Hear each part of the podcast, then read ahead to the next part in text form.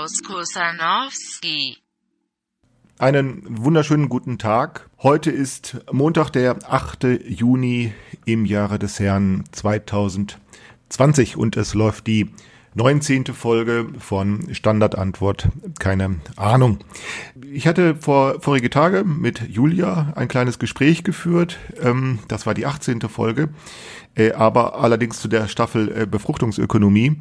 Das gerät jetzt ein bisschen durcheinander. Jetzt kommt sozusagen wieder die Staffel äh, Information Disaster. Also ne, das ist ganz hübsch, das kommt ein bisschen durcheinander. Das macht aber gar nichts, weil das gehört eigentlich zum Konzept dazu. Das hängt einfach damit zusammen, dass man ja in verschiedenen Reihenfolgen die Dinge, äh, Reihenfolge die Dinge hören kann äh, und verschiedene Themen auf verschiedene Weise sich aufeinander beziehen. Und wenn äh, ich dann mit Julia sozusagen äh, die 18. Folge zu einer anderen Staffel gemacht habe, nun, dann kommt jetzt die 19. Folge als Fortsetzung der 17. Folge. Bisschen durcheinander, aber egal. Ja, also es geht um die ähm, es geht um die Fortsetzung. Beim letzten Mal da hatte ich äh, erzählt über äh, das Wetterleuchten der Menschlichkeit, über das, was mir da äh, passiert ist. Äh, für all diejenigen, die die 17. Folge nicht gehört haben. Ganz kurz, ich wollte nichts anderes tun äh, vor zwei Wochen, als äh, ein Pfandflaschen äh, abgeben in einem Supermarkt, in einem Getränkemarkt. Ich wollte ein ganz kurzes, ich wollte also nur Pfandflaschen abgeben. Ich wollte nichts kaufen. Ich wollte nur ein kurzes Dreieck abschreiten von der Eingangstür zum Pfandautomat, vom Pfandautomat zur Kasse und wieder zurück. Wenige Meter. Ich hatte eine Maske auf. Der Raum war groß, 200, 300 Quadratmeter. Er war größtenteils leer. Es war Mittag, es war niemand da. Es gab auch keine Schlange, wo jemand gestanden hatte. Äh, ich wollte nichts anderes tun, als das ganz schnell zu erledigen. Ähm, bin dann einfach rein, ohne Einkaufswagen. Ich hatte daran in dem Augenblick nicht gedacht und das war mir auch nicht so wichtig. Und ich wollte also den Pfandflaschenautomat benutzen. Und schon wurde ich also ganz massiv bedrängt, äh, äh, einen Einkaufswagen zu nehmen. Und meine Einwände, dass ich gar keinen brauche, spielten überhaupt keine Rolle. Und was sich dort ereignet hatte, war eben sofort ein sofortiger Überfall, den ich dann bezeichnet habe als den Überfall einer, den Überfall einer Affenbande von Angestellten und Kunden. Äh, und ich sah mich dann sozusagen der völligen Hilflosigkeit ausgesetzt. Also was sich dort ereignet hatte, war eine, sofortige Null-Toleranz-Situation. Null-Toleranz, ich hatte eine minimale Abweichung einer Regel begangen, die ungefähr so minimal ist wie eine, denke dir, du würdest im Straßenverkehr im, am Auto fahren, du würdest rechts abbiegen, du hättest aber den Blinker rechts nicht gesetzt, was ja schon mal passieren kann, aber wenn sonst kein Auto auf der Straße ist, ist das alles eine völlig harmlose Situation. Äh, und kein Verkehrspolizist würde da auf Null Toleranz bestehen, äh, sondern würde sagen, naja Gott, kann schon mal passieren. Sollte halt nicht in gefährlichen Situationen passieren oder so. Ne? Aber hier tatsächlich eine Nulltoleranz, völlige Nulltoleranz. Also das darf auf keinen Fall sein, dass ich also ohne einen Einkaufswagen zu, durch die Gegend zu schieben äh, den Raum da betrete. Und jetzt nochmal bei der Analyse, nicht wahr? Warum Warum geschieht das eigentlich? Wie ist das möglich? Und äh, beim letzten Mal hatte ich eben aufgehört, damit äh, dass, äh, dass da etwas passiert, ist, dass äh, wir so in unserem Alltag wirklich normalerweise so in dieser, also in dieser äh, zugespitzten Form so nicht erleben. Das ist nämlich ähm, eine, ein, ein Aussetzen der sozialen Wirksamkeit von menschlicher Urteilsfähigkeit. Das will ich kurz erklären. Die menschliche Urteilsfähigkeit beziehungsweise die soziale Wirksamkeit der Urteilsfähigkeit, auf die soziale Ur äh, Wirksamkeit, auf die will ich hinaus. Die ist in der Regel, so möchte ich das sagen, äh, nicht sehr hoch. Im Laufe unseres Alltags und im Laufe unseres Lebens ist das, was Urteilsfähigkeit sozial vermag, also ne, die, die, die soziale Irritation über diese Leistungsfähigkeit, die das Urteilsvermögen erbringen kann, die ist in der Regel nicht sehr hoch. Ich gehöre eher also zu denen, die äh, der menschlichen Urteilsfähigkeit zwar sehr viel zutrauen, glaube aber nicht daran, dass äh, sie besonders äh, sozial wirksam ist im Großen und Ganzen. Ich will nicht sagen, dass sie in jeder Hinsicht bedeutungslos ist. Völlig unwirksam ist sie nicht. Nein, sie ist nur im Großen und Ganzen nicht sehr hoch. Also ich würde sie äh, anders als viele andere Menschen, die ich so kenne, äh, die würden sie eher hoch veranschlagen. Ich nicht. Wo ist äh, die menschliche Urteilsfähigkeit, äh, Urteilsfähigkeit sozial am unwirksamsten? Also wo vermag sie am allerwenigsten? Äh, sie vermag am allerwenigsten da, wo ähm, äh, sozusagen, sie mag, vermag am allerwenigsten da, wo Kommunikation äh, durch Schrift äh, funktioniert, beziehungsweise äh, durch, ähm, durch Massenmedien. Also sowohl Schrift, also beim Briefschreiben beispielsweise, wo das ist ja kein Massenmedium, das ist ja einfach nur der Nachricht von A nach B. Bei Schrift, äh, bei schriftlicher Kommunikation ist die Urteilsfähigkeit am wenigsten wirksam, sozial wirksam. Äh, und zwar hängt das damit zusammen, dass durch das Schreiben äh, und das Lesen, dass da ein Zeitverzug eingebaut wird, Äh, und dieser Zeitverzug wiederum, der äh, lässt sozusagen selbst das, und dieser Zeitverzug ist selbst ein sozialer, ein sozialer Spielraum, das ist ein selbst sozial erarbeiteter Spielraum zwischen Schreiben und Lesen, dieser Zeitverzug. Äh, und die Antwort auf äh, das, was gelesen wurde. Ähm, das lässt einen Spielraum zu, der äh, ja, der sozusagen äh, dem Nachdenken wiederum Zeit lässt. Und dem Nachdenken wiederum Zeit zu lassen heißt, du, es fällt leichter, äh, das nicht zu glauben, was jemand schreibt, äh, oder das zu befragen, das zu, wie wir sagen, hinterfragen, das dümmste Wort der deutschen Sprache, etwas hinterfragen, äh, nachzufragen oder ähm, es lässt sozusagen ganz viel, also es verschlechtert, also Schrift im Ganzen verschlechtert die Informationssituation im Ganzen umso mehr, je mehr sich daran beteiligen. Und die wird dann noch mal schlechter, die Informationssituation. Sie wird dann noch mal schlechter, wenn auch noch massenmediale Verbreitung geschieht. Also wenn sozusagen der Empfängerkreis anonym ist. Bei Briefkommunikation kann da noch die die die die je individuelle soziale äh, wirksam äh, die je individuelle Urteilsfähigkeit noch sozial zu, zu ermittelt werden und zugerechnet werden. Sagen wir, du bekommst einen Brief, dann weißt du, ah, es ist von er, von ihm oder von ihr. Du weißt, ah, so denkt er oder sie darüber nach. Das weißt du dann. Oder, oder das kannst du wissen noch, wenn du, wenn dir der Empfänger bekannt ist oder der Sender bekannt ist. Hm. Bei massenmedialer Kommunikation ist das nicht mehr so. Äh, interessanterweise passiert aber da, dass da die höchsten Erwartungen an menschliche Urteilsfähigkeit äh, geknüpft werden und das hängt, da hängt das eine mit dem anderen zusammen. Nämlich gerade weil die Informationssituation durch Massenmedien extrem schlecht ist, wird sozusagen hilferingend oder hilfeschreiend, so könnte man das nennen, hilfeschreiend danach gesucht, es möge doch bitte endlich mal jemand kommen, der da für Klarheit sorgt um genau diese Erwartung dann sofort wieder durch die massenmediale Produktion von Sinn scheitern zu lassen. Du siehst das äh, äh, gegenwärtig ganz deutlich äh, bei diesem Christian Drosten da, der als der große, wenn ich das mal etwas polemisch überspitzt sagen darf, als so eine Art äh, virologischer Ayatollah äh, auftritt. Also der Ayatollah, das ist sozusagen der oberste Chef äh, in der persischen äh, persischen Klerus, der die Sitten überwacht. Ne? Hier in dem Fall unsere Hygienesitten. Der oberste Viren-Ayatollah, der also genau, angeblich ganz genau sagen könnte, was hier richtig und was falsch ist. Und wenn man das hört, was der sagt, dann stellst du genau das nicht fest. Ne, sondern was er eigentlich nur mitteilt, sind die ganzen Kontingenzen, äh, die sich ganz notwendigerweise aus empirischer Forschung ergeben. Das ist bei der Virologie nicht anders als bei äh, jeder anderen Art von empirischer Forschung sehr, sehr deutlich sehen wir es bei der Soziologie, aber auch bei der Psychologie und jede andere Art von empirischer Forschung, die also serielle Testungen vornimmt, die Vergleich vornimmt, die Korrelationen bildet und so weiter. Da findest du eigentlich immer nur Kontingenzen. Richtig und falsch ist eher, also dass du eben sagen kannst, ein Sachverhalt ist wahr, mag auch vorkommen, spielt aber in der Wissenschaft äh, kaum eine bedeutende Rolle. Äh, und deshalb kann man das Ganze dann auch der Kritik unterziehen. Und das ist ja auch der Sinn von äh, Wissenschaft, dass man eben genau, also zumindest der, der Sinn von moderner Wissenschaft, dass man eben genau sich schriftlich mitteilt. Ne, dass man eben sich Zeit lässt, dass man erstmal nachdenkt über das, was man selber gelesen hat, beziehungsweise was andere geschrieben haben, ähm, dass man darüber erstmal nachdenkt. Und dass man die Ergebnisse wiederum schriftlich, also ähm, verbreitet in Zeitschriften. Ne? Deshalb ist sie ja so erfolgreich. Ähm, und deshalb ähm, kann sich daran sozial, äh, sozial äh, die Wissensbildung, äh, die Wissensproduktion äh, extrem erhärten. Also man könnte sagen, das moderne Wissenskonzept ist, wie es seit dem 17., 18. Jahrhundert entstanden ist und sich dann durch die Industrialisierung sozusagen herausgebrochen ist, so könnte man sagen, ist eine ist extrem an soziales Gelingen, an das soziale Gelingen angepasst. Das gilt besonders für das, das gilt sehr wohl für die Naturwissenschaft ganz besonders. Das Dispositiv des Experiments ist äh, rein davon auf das soziale äh, rein davon äh, abhängig, das soziale Gelingen des äh, der, äh, selbst zu beobachten. Äh, deshalb ist das so leistungsfähig. Naja, also das heißt, also bei der Schriftkommunikation und äh, bei Massenmedien, da ist sozusagen die soziale Wirksamkeit der je individuellen Urteilsfähigkeit am geringsten. Und wo ist die soziale Urteilsfähigkeit am höchsten? Ja, sie ist nämlich genau da, wo, äh, wo man in, gerade in, in Interaktionssituationen äh, und ähm, äh, äh, gerade in Interaktionen, äh, Situationen, die in, die sozusagen unseren normalen Verlauf unseres Alltags garantieren. Also sprich, ja, da, wo es um banale Dinge geht, wo um alltägliche Dinge geht, wo es so, so vordergründig um nichts Wichtiges geht. Gerade da ist die soziale Wirksamkeit am höchsten. Denken wir uns die, die banalsten Alltagssituationen, die du dir vorstellen kannst. Hm, äh, denke dir, also mir geht das jedenfalls so, vielleicht geht es dir auch so, wenn ich in fremden Städten bin, ich bin immer ganz schnell, ich scheitere immer ganz schnell an, an Busfahrplänen äh, weil ich nicht weiß, was da alles an Ausnahmen angegeben worden ist, was diese ganzen Buchstaben bedeutet, fährt freitags, aber nicht in Schulferien oder nur sonntags, aber, aber dann und nur von dann bis dann und dann nicht diese Haltestellen und aber jene doch. Ach, und wenn ich das dann lese, dann bin ich immer ganz schnell überfordert, da habe ich keine Lust, mich da eine halbe Stunde hinzustellen. Also was mache ich? Ich frage einfach jemanden, der da rumsteht, kennen Sie sich hier aus, können Sie mir sagen, an welcher Haltestelle ich raus muss, welchen Bus ich nehmen muss.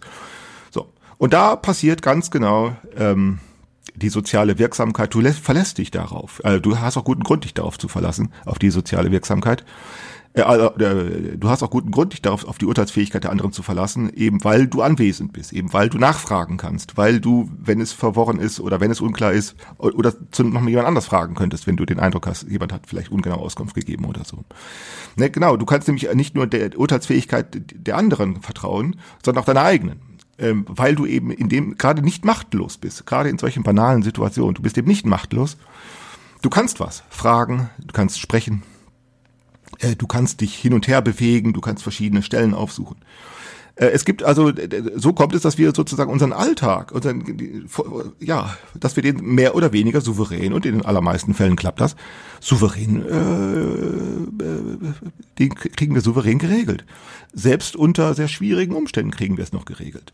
Also gerade da, wo, wo, wo es um Banalitäten geht, ist die soziale Wirksamkeit der Urteilsfähigkeit am höchsten, äh, weshalb man sie auch gerade in solchen Situationen, wenn man versucht, da sozusagen irgendwie invasiv einzugreifen, weshalb sich da die größten die größten Widerstände und die größten Widerspenstigkeiten von Menschen zeigen. Denken wir uns einen sehr durchaus monströsen Fall, wie das beispielsweise äh, die Briten in Irland gemacht haben, äh, in den, äh, als sie da in Irland in den 20er Jahren Besatzungsmacht waren äh, ähm, sie haben versucht, den, ähm, den Iren äh, das Gälisch sprechen zu verbieten. Also ne, im öffentlichen Raum, teilweise bis in die Familien hinein, wurde ihnen verboten, Gälisch zu sprechen. Das ist ähm, äh, nicht zum, das ist nicht zu dulden. Das geht nicht, weil ja deine Urteilsfähigkeit gerade sprachlich gestützt funktioniert, also sprechen. Ne?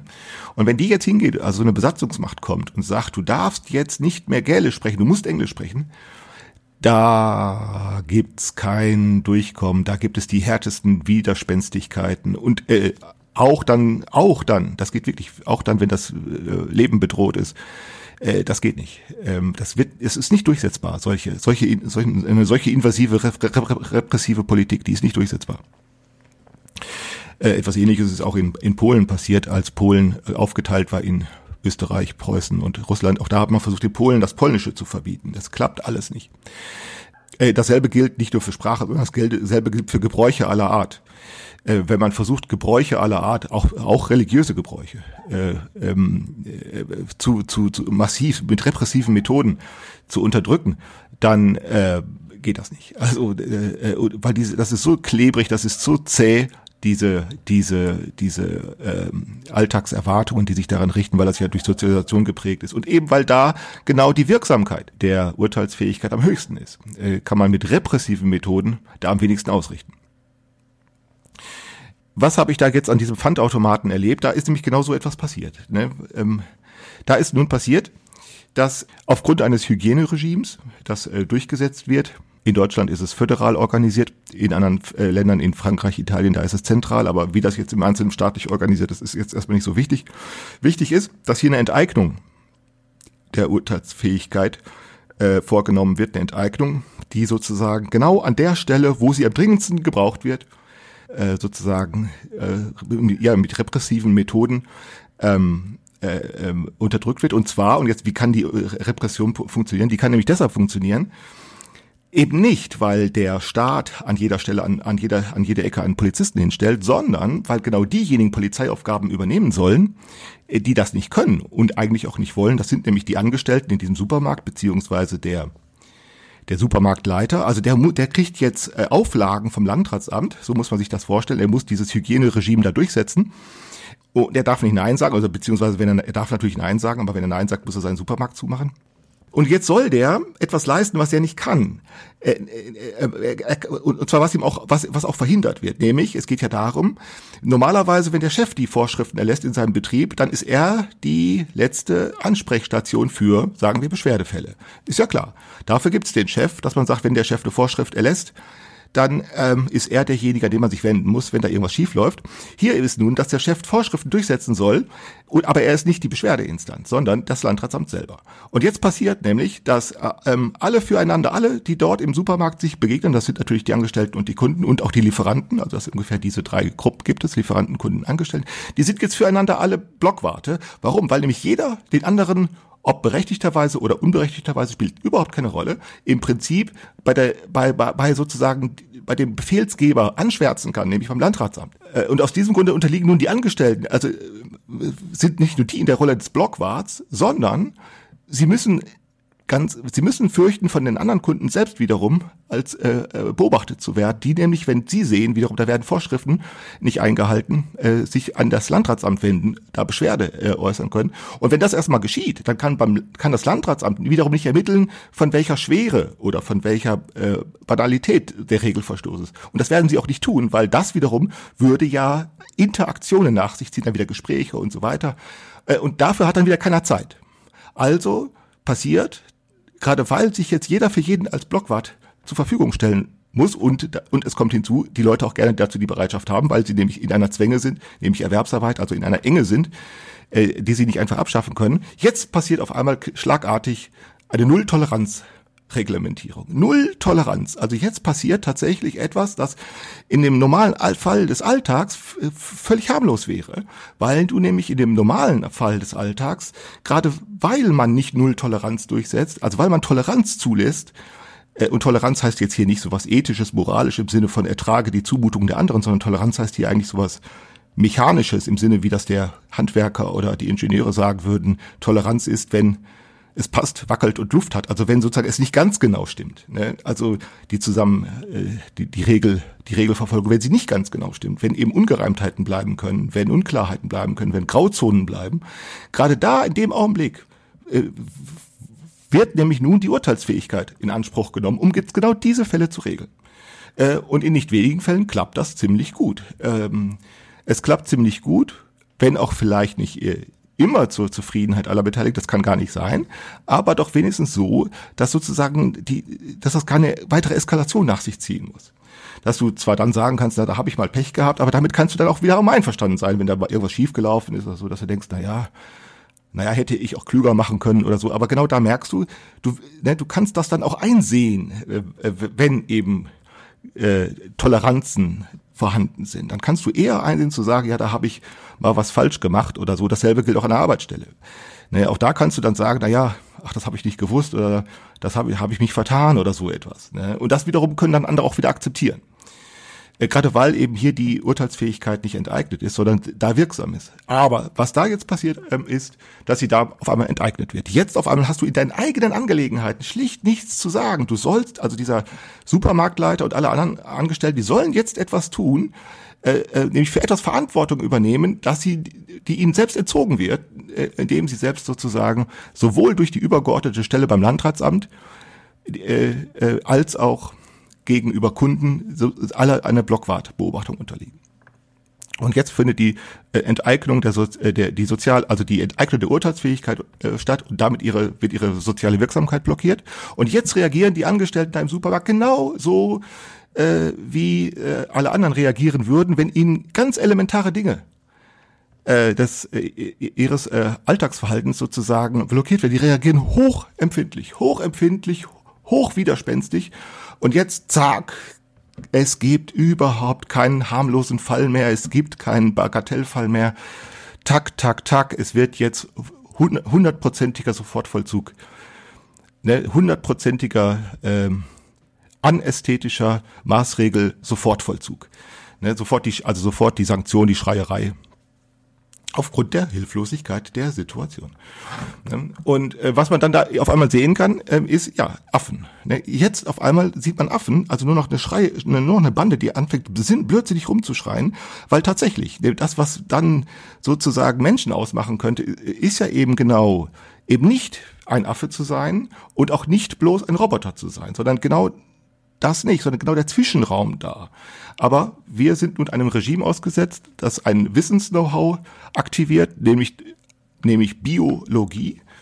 Eine Virologie ist ja ein Teil der Biologie, nämlich eine Biologie, für die der menschliche Körper äh, nur ein lebender Klumpen ist, der sich von einem Affenklumpen ja nicht unterscheidet. Denn Zellen sind Zellen. Äh, für die ist sozusagen der Mensch insofern nur ein Affenkörper. Was soll er sonst sein? Ist er ja auch.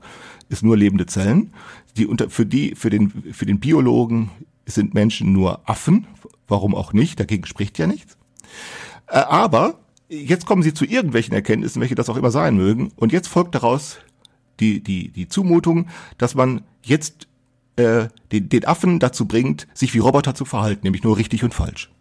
Ne? Es gibt jetzt nur noch richtig und falsch. Und, äh, und, und, damit wird jetzt genau dieser Zwischenraum, der, der notwendigerweise ist in unserem Alltag, genau der wird sozusagen enteignet. Der wird einfach jetzt plattgehauen. Und das geht jetzt mit dem, äh, und jetzt kommt die Ethik ins Spiel. Und wieso können sie das? Weil sie einfach sagen, ja, das kann man dir jetzt mal zumuten. Ne? Sagen sie denn es geht ja, und jetzt aktivieren sie eine übergeordnete Vernunft, eine übergeordnete Position und sagen, denn es geht ja im Namen des Guten, es geht im Namen, es geht um die Gesundheit, es geht um den Schutz der Schwachen. Und dann gilt ja wohl, dass diese Ethik astrein ist, diese Ethik ist sauber, diese Ethik ist erhaben, diese Ethik, die, die ist vollständig beeindruckend. Und was da schmutzig ist, das sind die Menschen, nämlich die, die sich da so verhalten. Ne? Äh, und, das, und die Antwort lautet, das kann gar nicht anders sein.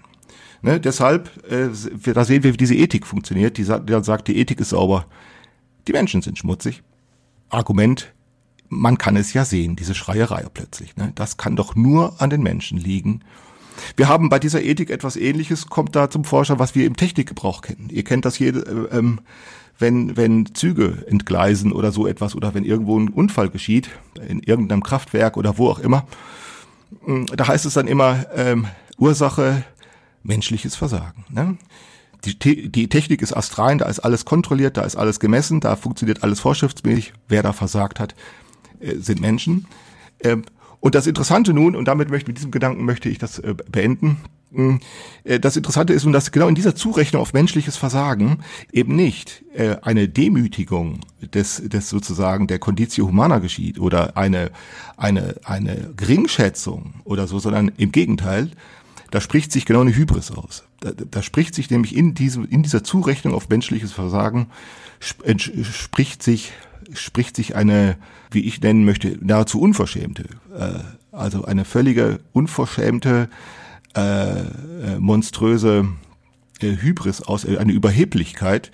Äh, warum? Weil ja diese Ethik oder auch dieses Technikverständnis, das ähm, auf menschlichem Versagen zurechnet, ja von sich selber behauptet, das sei auch von Menschen gemacht. Also die, die Ethik, die da so, sich so sauber nennt und so erhaben nennt, das sei eine, das sei, das sei nicht nur ein, ähm, eine von Menschen gemachte Ethik und ähm, und so äh, und äh, weshalb die Zurechnung auf menschliches Versagen zugleich immer auch die Möglichkeit eröffnet, wenn man mit den Menschen richtig umgeht, ja, dann könnte man so etwas auch vermeiden. Ne? Es ist jetzt sozusagen eine Menschenaufgabe oder so. Ne? Und das ist, ähm, also es wäre jetzt eine Menschenaufgabe, dann dafür zu sorgen, dass diese Dinge nicht noch einmal geschehen, weshalb man immer so schön auf menschliches Versagen besteht. Aber gut, das wäre ausführlicher mal zu besprechen, äh, vielleicht bei einer anderen Gelegenheit. Hm, ich wollte eben nur sagen, dass da eine Enteignung stattgefunden hat an diesem Pfandflaschenautomat, sowohl meine als auch die der anderen, äh, eine Enteignung von Urteilsfähigkeit und damit eine Blockierung ihrer sozialen Wirksamkeit. Und dann möchte ich sehr wohl sagen, dass wir schlagartig äh, ich da sozusagen zu einem Affen gemacht. Ich und alle anderen eben auch. Wir sind sozial, haben wir uns alle gleichzeitig zu Affen gemacht. Äh, und dass wir Kleidung anhatten und dass wir nicht äh, irgendwelche komischen Geräusche gemacht haben und dass wir sinnvolle Sätze gesprochen haben, äh, würde ich dann nicht als das entscheidende Kriterium dafür wählen, sondern eben sozusagen diese Nulltoleranz, dieses sozial, die sozial produzierte Nulltoleranz, die da auf einmal sich schlagartig ereignet hat. Na gut, ähm, so viel für diesmal. Ähm, ich will äh, natürlich noch zu dieser Staffel Information Disasters noch was sagen, äh, aber nicht heute. Und ich habe mich auch mit Julia noch verabredet, so dass ich zu der anderen Staffel Befruchtungsökonomie äh, auch noch mal die Tage etwas äh, äh, posten werde. So viel für heute und erstmal wiederhören.